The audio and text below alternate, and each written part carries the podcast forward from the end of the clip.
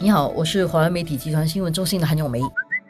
你好，我是华为媒体集团新闻中心的洪艺婷。今天我们来讲一个，如果你受影响的话，你应该是会挺开心的新闻。可能有一点生气，不过又有点小开心，因为会收到一些赔偿。就是有三千个公务员啊，因为公共服务的这个系统啊出现了一个疏漏而被吃秤头。吃秤头是一个有趣的讲法啦，其实就是说，在过去的几十年里面啊，你可能有多还了政府的钱，或者是你应该少收了一些福利。对，所以基本上呢是有三组人受到影响的。第一组呢，其实就是那些拿养老金的公务员啊。然后这一组人呢，其实呃受影响的有大概五百人。然后据那个情况呢，就是说他们本来是拿公积金的嘛，然后后来他们选择加入这个养老金制度的时候，他们就把雇主就是政府啦给他们的公积金的部分就退还给了政府。但是据知呢，当时因为系统的一个疏漏算错了一个数额，所以他们其实有多付了。所以现在呢，其实政府就要把这个多付的数额归还给他们。有趣的是，也有人少付了，就是他们的那个计算错误啊，他是。计算一个缴交率了，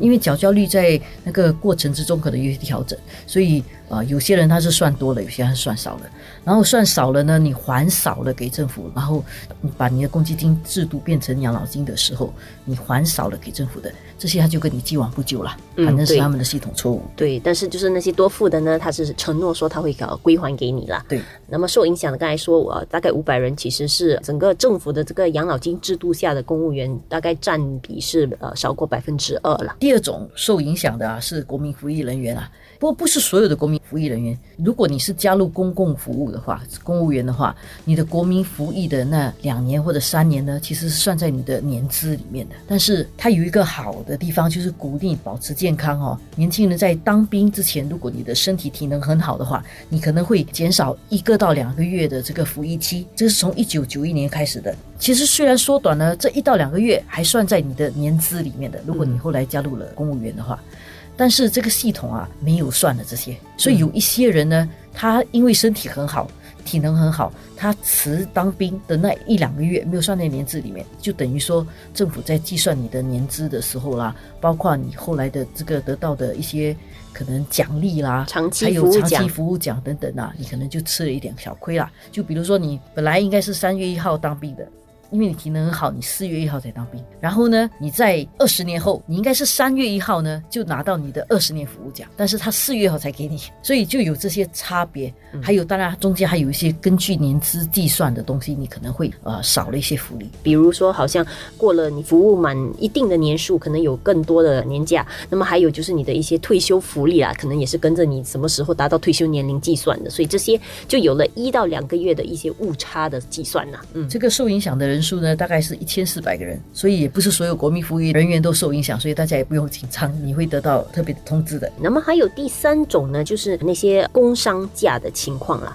在计算这个工伤假的时候，哈，那个系统上一次在更新的时候发生了一个疏漏，就导致它的计算方程式出现了问题。工伤假的那段时间，你还是照领薪水嘛？你得到的那个数额其实应该是根据全年，就是除了你的月薪，还有就是你加班费、花红的部分一起综合的计算，平均的那个呃月薪来去计算。但是这个系统的疏漏就是它是根据你的基本月薪来算，所以你就少收了一些钱。这个受影响的就有大概一千名公务员呢。所以总共加起来呢，大概三千人受影响。好在一点哦，就是说，其实他们都不是说 random 的，就不是随机的人。他们全部都是公共服务人员，所以呢，这些机构的人事部啊，都有这些受影响人的资料了。然后这些机构的人事部就会去个别的去联系这些受影响的人，然后给予他们这个赔偿。其实这些失误啊、疏漏，其实是已经是横跨好一段时间了。其实从九十年代就开始发生，因为就是上一次这个系统更新的时候发生的。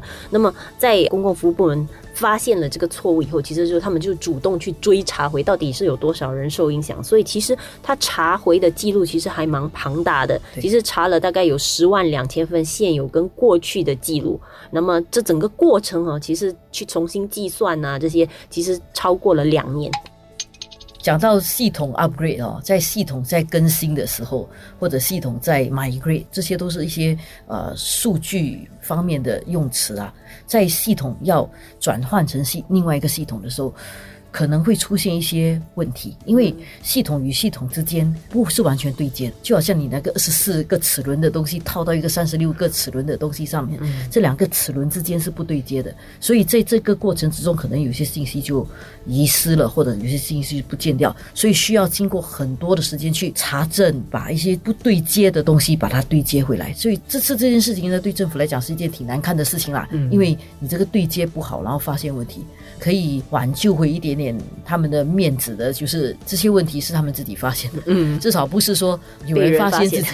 那个就就更难看了。所以这一点呢，就说明我们在做 digital migration 的时候，在转换数据的时候，或者在转换系统的时候，真的要非常小心。而且其实最好就是经常去更新你的系统，经常去检查你的系统。而事实上，其实为什么就是公共服务部门会发现这个疏漏，其实也是因为他们这一次在提升这个现有的公共服务部门的这个整个人力资源跟薪资的这个 IT system，所以就是在这个过程中才发现了原来之前有出现这个疏漏。所以其实就像刚才永梅说，所以其实每次我们呃大概有经历过这种 upgrade 啊或者 system migration 的的人都都知道说，其实是很痛苦嘛，这个过程其实蛮蛮冗长，然后很繁琐，你要一个一个个去 check，然后再去对接它。但是如果你有定期的做，它的好处就是，如果你真的之前有错误的话，其实可以及时的补救。就是在问题比较小的时候呢，就去补救它，好过最后发现到问题很大的时候，你可能要做更多的工作。而且事实上是现在，其实这种系统更新更频密啊，所以其实这样的这种更新跟这种程序啊，我觉得是更常发生的。是这次的处理这件事情，我觉得可以挽回一点面子的啊。就是我多给你的话呢，我就不跟你收回；但是如果我少给你的话呢，我现在补给你。觉得这一点呢，这个原则是对的啦。但是可能对一些受影响的人来讲，他们会造成一些焦虑。这方面的工作，政府应该要尽快联络他们，把钱还给他们。